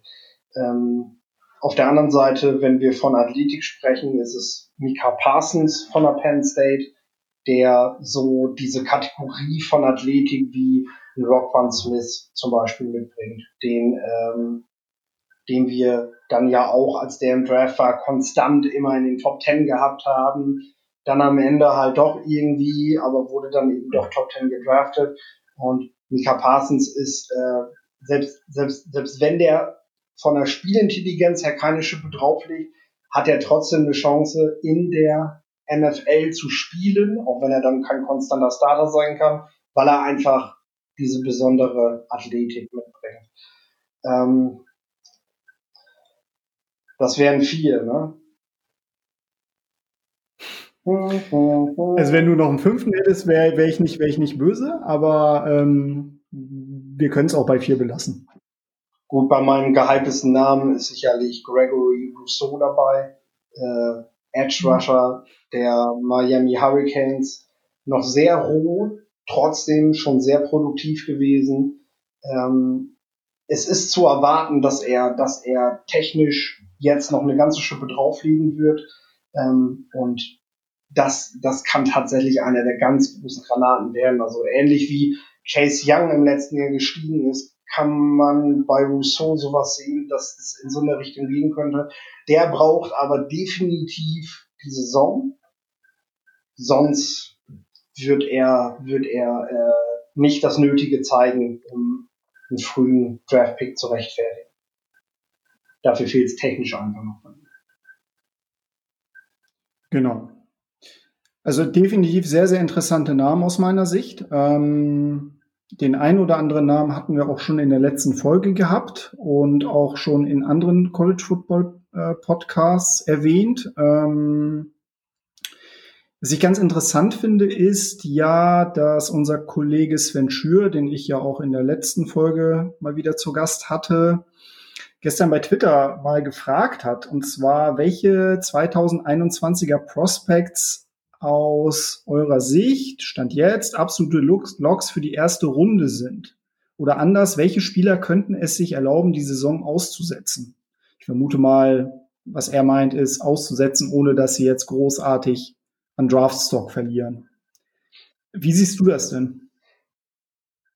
Ja, ich hatte ja schon gesagt, äh, als ich das Thema ein eingeleitet habe, praktisch die Namen, die jetzt bereits gehypt sind, die würden natürlich von einem Ausfall der Saison am meisten profitieren, weil sie können ihren Draftstock natürlich nicht mindern durch schlechtes Spiel, wenn sie davor halt einfach gut gespielt haben, so stark gespielt haben, dass sie momentan Kandidaten für die für die Top Ten sind. Ähm, Trevor Lawrence habe ich, glaube ich, ganz deutlich gesagt. Ich könnte mir aber auch vorstellen, dass es äh, doch, doch viele, viele Talente geben wird, also Seniors, die ähm, sollte die Saison in den, in den Frühling verlegt werden, die dann nicht mehr mitspielen, sondern sich auf den Draft vorbereiten, die dann sollte der Senior Bowl dann trotzdem mitten in der College-Saison stattfinden. Das sind natürlich alles Gedanken, können wir uns jetzt alle noch gar nicht vorstellen, wie das dann laufen soll. Aber äh, ja. Das wird klar sein. Die werden, die werden nicht in der Vorbereitung auf die NFL, werden die nicht spielen. Ein Quarterback geht in der Regel, wenn er in die NFL will, dann beginnt er mit dem Abschluss der Saison spätestens im Januar trifft er sich mit einem NFL Quarterbacks Coach, der bereits andere Talente gefördert hat und arbeitet mit dem kontinuierlich bis zum Draft eigentlich daran, was von ihm in der NFL dann verlangt wird. Gerade was, was die Spiel, was die Spielübersicht, ich sag's nochmal, Spielübersicht angeht und äh, was die Präsenz so in der Pocket angeht, die Bewegung in der Pocket, das sind so Dinge, daran wird dann kontinuierlich gearbeitet. Und da ist im Laufe der College-Saison, wo du dich auf den nächsten Gegner vorbereiten musst, natürlich keine Zeit für da. Ähm, deswegen, wenn die Jungs in der NFL ab Woche 1 starten wollen, dann müssen sie die Saison schon abhaken, weil sie sonst gar keine Chance dazu haben. Ja, hinzu kommt ja, glaube ich, auch nochmal so diese Perspektive, ähm, mal davon ab, Draftstock hin oder her. Ne? Es ist ja natürlich auch ähm, eine gewisse Frage der, der, der, der Sicherheit. Ja? Also ähm, ein, ein Risiko einzugehen in einer Pandemie, in einem Land ähm, Sport zu betreiben, dann auch hin und her zu reisen, definitiv in keiner Bubble zu leben ist natürlich auch, denke ich mal, für den einen oder anderen Spieler schlichtweg einfach keine Option. Mal davon ab, ob jetzt Draftstock ähm, auf dem Spiel steht oder nicht. Und tendenziell wird es halt insofern interessant werden, die Perspektive, dass vielleicht der ein oder andere Spieler sagt, ja, okay, alles klar, ich setze aus. Ja, ich weiß, es findet eine Saison statt, ich setze aus, aber ich werde mich ganz gezielt oder ich arbeite ganz gezielt nochmal an meiner Athletik, an meiner Fitness, ähm, gucke, dass ich mir vielleicht nochmal irgendwie Private Coaching zulege, so dass ich dann im Grunde keine Gefahr laufe, mich vielleicht nochmal zu infizieren oder in irgendeiner Art und Weise einer Gefahr auszusetzen. Und ich glaube, das könnte, da könnte ich mir auch sogar vorstellen, dass es den einen oder anderen Spieler geben wird, der definitiv weiß, ich bin jetzt momentan kein, kein äh, First Round Prospect aber ich glaube, ich kann tendenziell mehr gewinnen, wenn ich nicht spiele, als wenn ich spielen würde. Aber da muss man tatsächlich auch mal abwarten, wie die ganzen Rahmenbedingungen dann final aussehen. Genau, und das, das ist halt die Perspektive wir, der Spieler. Ja. Ne? Genau. Und die Perspektive der Teams ist ganz klar, äh, wenn die Saison ausfällt oder wenn die Talente dann eben keine Saison spielen, dann erwarte ich, dass die NFL darauf antwortet, indem es mehr Draftpicks geben wird, als wir das kennen. Also, dass wir mehr als sieben Runden mhm. haben werden, um einfach das, was an Talent da ist, nochmal über mehr Runden zu verteilen, weil es sonst einfach unfair ist, die Spieler als undrafted Free Agents gehen zu lassen, die, wenn sie eine Saison gespielt hätten und alle Teams hätten die Möglichkeit gehabt, das Talent zu bewerten, vernünftig, äh, dann wäre dieser Spieler wahrscheinlich irgendwo in Runde zwei weggegangen. Ähm, ne? Und äh, das sind dann gerade die lokalen Talente, äh, die würden dann einfach, also die Teams hätten dann einfach einen zu großen Vorteil, wenn diese Spieler alle nachher als undrafted Free Agents gehen könnten. Deswegen muss, muss das meiner Meinung nach auf jeden Fall äh, dann die Antwort von der NFL sein. Mhm. Wenn wir noch mal so ein bisschen auf die Positionsgruppen gucken. Ich weiß, wir sind ja natürlich noch oder wir wissen natürlich noch nicht an vielen Stellen, welche ähm, potenziellen Juniors oder Redshirt Sophomores sich äh, für einen freien äh, oder für einen frühen Eintritt in den NFL Draft Prozess entscheiden. Aber wenn du jetzt so, sagen wir mal, äh, auf die Position tatsächlich mal guckst ähm, oder an die Situation, wie wir jetzt, die wir jetzt momentan haben, ähm, welche Positionsgruppen sind momentan aus deiner Sicht für den kommenden Draft besonders tief? Ähm, schon jetzt absehbar? Und bei welchen Positionsgruppen würdest du sagen, ah, okay, da deutet sich vielleicht noch mal im Vergleich zu den Vorjahren ein etwas dünneres äh, Muster an? Ja, also was auf jeden Fall gegeben ist, denke ich, da müsste schon viel passieren, dass es nicht der Fall ist. Wir haben im letzten Draft einen neuen Rekord gehabt mit 13 Wide Receivers, die in den ersten beiden Runden gedraftet wurden. Es besteht durchaus die Möglichkeit, dass dieser Rekord bereits im darauffolgenden Jahr gebrochen wird. Denn das Talent ist mhm. sowohl in der Spitze als auch in der Breite wieder wahnsinnig hoch. Ähm, wenn ich Devonta Smith nenne und wenn ich Jamar Chase nenne, sind das bestimmt die bekannteren Namen. Aber auch ein Waddle bei Bama, äh, hat die Chance, also Bama hat also die Chance, zwei Jahre nacheinander zwei First Round Wide Receiver in den Draft zu bringen. Wann hat es das gegeben? Also das ist mhm. schon sehr überragend, was dort an, was dort an Entwicklung dieser Spieler passiert.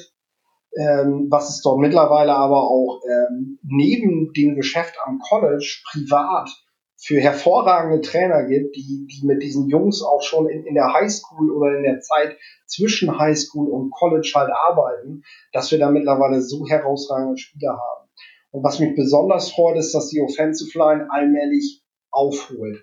Wir hatten jahrelang hatten wir ganz klar ähm, den Fokus auf die Defensive Line, auf die Pass Rusher und die Teams der NFL, die ja sehnten sich nach Talent für die Offensive Line. Und äh, jetzt hat die Offensive Line allmählich aufgeholt und äh, kann sich mit dem, mit dem hochkarätigen Talent, was da kommt, von der Defense eben auch messen. Das finde ich besonders gut. Ähm, eine Positionsgruppe, die mich jetzt so gar nicht fixt, kann ich ganz ehrlich, kann ich nicht rausnehmen. Äh, das, also ich, ich kann jetzt sicherlich gucken, auf welcher Position ich momentan noch die wenigsten Namen stehen habe. Äh, das mhm. heißt aber halt gar nichts. Aber das kann also, sich ändern. Da kann ich tatsächlich, genau, das kann sich ändern, aber ich, ich, ich kann gewiss jedem erstmal, jedem Fan, der zuhört, erstmal äh, die Sorge nehmen, jetzt zu denken, oh, wir brauchen unbedingt das und das ist dieses Jahr ganz schwach vertrieben. Ähm, es müssen nur zwei, drei Jungs rausreißen, dann ist die Positionsgruppe wesentlich stärker, als wir es momentan sehen. Und ich habe momentan keinen, der da wirklich, wirklich abfällt. Keine Gruppe. Mhm. Das kann man ja im Grunde auch nochmal ein bisschen beobachten. Und ähm, wie gesagt, wenn die Spieler oder wenn die Redshirt Sophomores oder Juniors im Grunde am Ende der Saison bekannt geben, wohin die Reise geht, ob in die NFL oder noch ein zusätzliches College-Jahr, dann wird man ja, glaube ich, relativ schnell sehen. Ähm, wenn wir nochmal hm, zum Abschluss so ein bisschen gucken, ähm, meine, das ist ja nach wie vor ein College Football Podcast und hier stehen ja auch die Programme auch äh, ganz, ganz häufig im, im Vordergrund.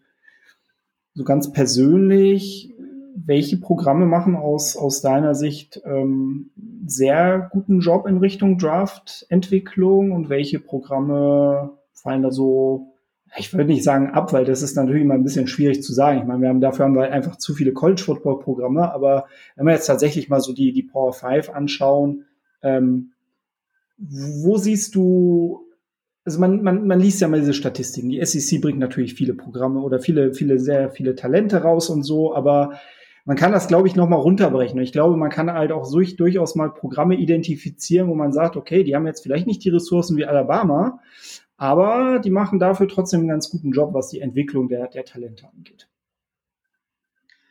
Genau, also ich, ich gehe da jetzt mal weg von Statistiken, die jeder lesen kann und wo auch jeder gucken kann, wer hat jetzt im Recruiting folgende Platzierung und im Draft folgende Platzierung. Ne? Das kann man alles gut nachdenken. Mhm ähm, ich mache es jetzt mal rein von der Empfindung, die ich über die Jahre jetzt gemacht habe, ähm, bin ich ein großer Fan von der Arbeit der Boise State Broncos, ähm, die seitdem ich College Football verfolge, das waren ja noch die, die, die letzten Jahre von Chris Peterson dort, der dann nach Washington gewechselt ist, ähm, ist das schon sehr stark, was die an Entwicklung der Spieler, was, was die für Material bekommen, wie die auch in ihrer, in ihrer Rookie-Zeit auftreten und was die bis zum Senior-Jahr an Sprung gemacht haben. Das ist schon immens. Also das ist ein sehr, sehr professionelles Coaching-Staff.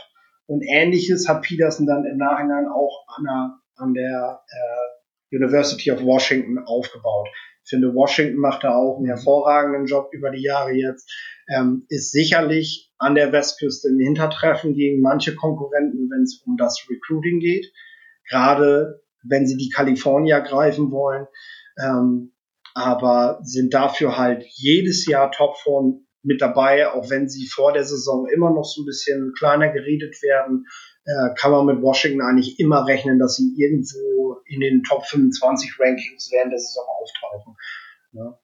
Äh, das auf jeden Fall sind also der Chris Peterson und was er so macht und was er so aufbaut, das hat mir auf jeden Fall persönlich was angetan.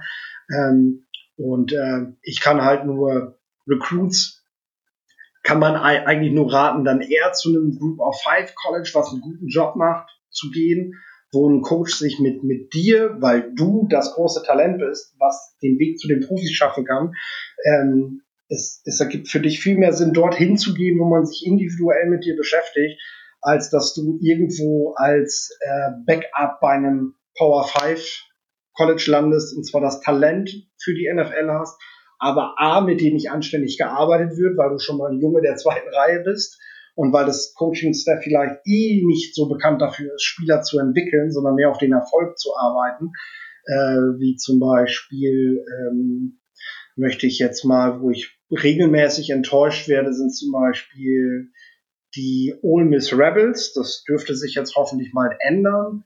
Und die äh, TCU Horn Frogs, ähm, wo ich mhm. überhaupt nicht zufrieden bin mit dem, was, was mit den Spielern angestellt wird, wo du einfach Seniors hast, die, die technisch nicht entwickelt sind, äh, die selber mittlerweile schon vor einer Kamera gehen und, und sagen, äh, ich musste mir einen persönlichen Trainer besorgen, weil mit mir eigentlich nur von Gegner zu Gegner gearbeitet wurde.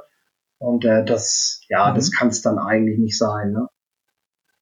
Dann lieber zum Boise Ziemlich State spannend, muss ich ganz ehrlich. Und da, da, da also ja, das finde ich, also das muss ich ganz ehrlich sagen, das finde ich ziemlich spannend, weil ähm, also ja. aus der Perspektive Gary Patterson, TCU Horned Frogs, also aus meiner Sicht tatsächlich ein, ein Head Coach, der das Programm über die letzten Jahre massiv nach vorne gebracht hat, ähm, aber natürlich dann eher als Programm. Ne? Also da ist es natürlich immer die Frage, was der Preis dafür ist. Und wenn es tatsächlich dann auch eher die Talententwicklung ist, die dann im Grunde hinten ansteht für das Kollektiv, muss man sich da natürlich auch als Recruit dann auch wirklich die Frage stellen, ist es der richtige Platz, ne? Oder gehe ich tatsächlich eher zu einem kleineren Programm, wo ähm, wir vielleicht auch als College-Team nicht so ganz krass im, im, Fokus stehen, aber dafür, ich mein Stock halt sukzessive steigern kann und dann auch tatsächlich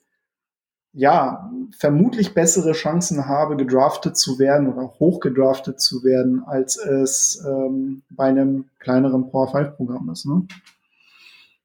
Mhm, genau. also klar, das ist jetzt meine persönliche Meinung auch. Ne? Äh, ne? Klar, das natürlich. ist so die, die Wahrnehmung, die ich so über die letzten Jahre hatte, weil ich einfach Talente über die Jahre auch sehe, welche Schritte sie gehen, von Woche zu Woche, von Jahr zu Jahr.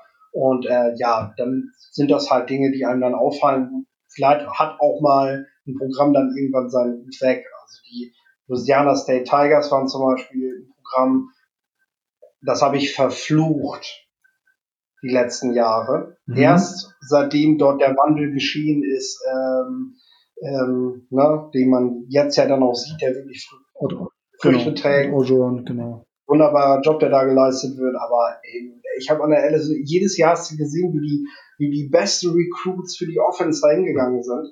Ähm, und am Ende, ja, kam da nicht viel bei rum. Und das war natürlich sehr ärgerlich. Ne? Man hat dann immer seinen Stiefel runtergespielt aber das hat sich ja glücklicherweise geändert. Das kann sich bei dem Programm natürlich auch schnell wieder ändern, die ich jetzt genannt habe. Vor allem die Rebels äh, haben wir jetzt mit äh, ähm, Hilf mir schnell. genau, hier äh, neuer Head Coach, ne? Äh, ja, Name fällt ja. mir jetzt natürlich auch nicht ein. Hier Lane Kiffin, genau. Ja, genau. Ja. ja. ja. so, äh, ne, das sind natürlich auch wieder Möglichkeiten, sag ich mal, äh, dass sich das dann auch verändert. Absolut, absolut. Also da wird definitiv viel frisches Blut rein reinfließen und ähm, dann, äh, wie gesagt, also ich glaube, ich, ich äh, freue mich schon extrem auf den auf den Egg Bowl zwischen Lane Kiffin und äh, Mike ja, Leach. Also ja. das, das könnte echt unterhaltsam sein. Genau. Ähm, vielleicht Fall. noch so zum genau. Vielleicht noch so ein bisschen zum Abschluss. Wenn ich oder wenn die Fans hier oder die Zuhörer besser gesagt äh, Interesse haben, sich ein bisschen in das Thema Evaluation, Scouting einzuarbeiten. Wir hatten das ja schon bereits in der Mitte des Podcasts, also mit welcher Positionsgruppe man anfangen kann, aber generell so den Einstieg zu finden. Ähm, wo würdest du, was wäre so aus deiner Sicht der erste Schritt? Also ich bin angefangen, die Podcasts von Matt Miller zu hören, von Bleacher Report, ähm, der mhm. äh, sehr unterhaltsamen Podcast macht und äh, der seine wöchentliche College-Kolumne, so wie ich das praktisch auch mache, äh, jeden Freitag rausgehauen hat. Ähm, äh, sein Scouting-Notebook, äh, da kriegt man eigentlich immer so den Rundumblick erstmal. Ne? Er bespricht Spieler, Gleichzeitig geht er auf verschiedene, auf verschiedene Fähigkeiten ein, die man sich mal besonders reinziehen sollte. Ähm, das fand ich persönlich für den Einstieg immer ganz hilfreich und äh, ja, hat mir auch, sage ich ganz ehrlich, äh, viel für meine Kolumnenart, was ich so mache, äh, also wie ich, wie ich quasi äh, meine Dinge, die ich scoute, zum Produkt mache, äh, wie man so gerne sagt. Äh, mhm. Da habe ich mir natürlich auch ein bisschen was dann von abgeguckt, ähm, beziehungsweise geschaut, dass ich, dass ich einen vergleichbaren Weg beschreibe. Äh, ja, ich würde mir eine Position raussuchen, die mir gefällt, wo ich schon ein bisschen Hintergründe habe und dann würde ich einfach eintauchen. So. Meistens schaut man College Football. Wenn ihr den Podcast hört, gehe ich mal ganz stark davon aus, dass ihr College Football guckt. Und äh, dann fallen euch einfach Spieler auf, die ihr interessant findet. Schaut nicht nach Statistiken, sondern erstmal, boah, der ist mir jetzt was für ein Catch oder so, ne? Und dann äh, schaut man, beschäftigt man sich mit diesem Spieler halt einfach näher. Ne? Geht bitte nicht diesen Weg und guckt, äh, wer ist gerade der, der Stat-Leader bei den Passing Yards und den gucke ich mir jetzt mal genauer an. Ne? Sondern schaut euch einen Spieler an, den ihr einfach, der euch ins Auge sticht während des Guckens. Sehr cool, genau. Und ähm, natürlich äh, gibt es immer die Option, auf scoutreport.de zu gucken und dein, äh, dein Content zu lesen dazu. Ähm, also da möchte ich auch nochmal wärmstens für werben. Äh, da sind in den letzten Tagen und Wochen doch sehr, sehr schöne Artikel äh, veröffentlicht worden von dir zu einzelnen Spielern. Und natürlich kann man immer den Weg über Twitter suchen. Ne? Natürlich, wenn man Fragen hat, ähm, stehen wir natürlich da auch zur Verfügung, respektive du stehst natürlich auch zur Verfügung. Und ähm, ich kann, ich weiß auch ganz genau, auch die anderen Kollegen, auch sei es von Snap oder von äh, von Saturday Kickoff. Also da glaube ich, ähm, wird es immer interessante äh, Takes geben. Da wird es halt auch durchaus mal, ähm, da wird auch mal ja kontrovers diskutiert, was was Talentlevel angeht. Aber ich finde, das das macht da auch e-, extrem viel Spaß. Und man lernt, glaube ich, auch gerade in diesen Diskussionen, in diesem Austausch viel dazu. Ähm, häufig sehr, ähm, sehr konstruktive Diskussionen, manchmal auch ziemlich hart in der Sache, aber ich glaube, das gehört halt einfach dazu, wenn man Leidenschaft für dieses Thema mitbringt. Das ist klar. Jeder ist ja so überzeugt von dem Talent und von der Bewertung, aber auf der anderen Seite ist es ganz klar, ähm, man sollte sich so viele Meinungen wie möglich zu einem Talent anhören. Das machen die Profi-Scouts auch. Die sitzen auf der Tribüne und quatschen miteinander. Genau. Die, die, die schreiben nicht nur ins Heftchen und behalten die Informationen für sich. Äh, und das macht es dann am Schluss halt auch aus, dass sie sagen, hm, der sieht das so, warum sieht er das so? Hm, schaue ich mir doch nochmal an. Das sind so dieses, dieser Backup-Check die ganze Zeit wieder. Äh, das, das gehört einfach dazu. Das ist ganz wichtig. Und wer sich davor verschließt und der Meinung ist, er ist über jeden Zweifel erhaben, der äh, wird, der wird äh, wahrscheinlich sowieso bei den Leuten, die einem folgen, nicht gut ankommen. Und äh, der wird auch, wenn man mal auf die NFL guckt, äh, da eher ähm, geringe Chancen haben, sich mal in irgendeinem Team zu beweisen, ähm, was ja eben auch aus vielen, vielen Scouts besteht. So ein Scouting-Team von einem NFL-Team. Genau, schöner Abschluss, muss ich sagen, für diese Episode. Ähm, vielen Dank, Philipp, für deine Zeit. Äh, das war aus meiner Sicht sehr, sehr lehrreich, äh, sehr, sehr schöne Einblicke in deine Arbeit, aber auch natürlich auch in deine Takes und deine Meinung zu den einzelnen Positionsgruppenspielern, zu den Infos natürlich für den äh, kommenden Draft. Das war aus meiner Sicht eine, ein sehr, sehr cooler Beitrag zu dieser Folge. Okay, alles klar, sehr gut. Ähm, genau, also zum Abschluss. Ähm, ich weise ja immer darauf hin, dass ihr diesen Podcast bewerten könnt, rezensieren könnt bei Apple Podcast und da sind jetzt tatsächlich einige schöne Bewertungen ähm, in den letzten Tagen und Wochen reingekommen. Und äh, eine würde ich ganz gerne mal vorlesen, und zwar von Ja-Schwa. Und da der schreibt bei Apple Podcast, hat die fünf Sterne gegeben. Vielen Dank dafür. Nachdem ich durch einen anderen Podcast auf diesen gestoßen bin und mich jetzt nach und nach durch alle Folgen höre, muss ich sagen, dass mein Interesse am College Football jetzt gefeckt ist und stetig wächst. Es gibt viele interessante Gäste, Themen und Infos, die es einem Neuling ermöglichen, sich ein Bild zu machen und Sympathien für das ein oder andere Programm zu entwickeln. Mach weiter so. Ja, vielen Dank für dieses positive Feedback. Ähm, das hilft mir absolut, diesen Podcast noch äh, besser findbar zu machen, mein Ziel weiter auszubauen, mehr Leute für den College Football zu begeistern.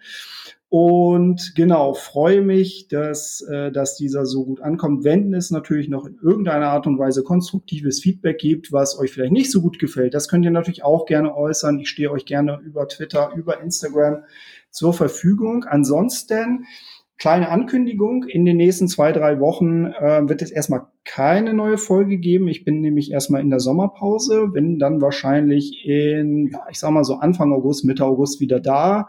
Und wenn sich das manifestieren sollte, dass es vielleicht doch in irgendeiner Art und Weise eine College Football Saison geben sollte, wird es dann auch eine Art kleinere Preview pro Conference geben.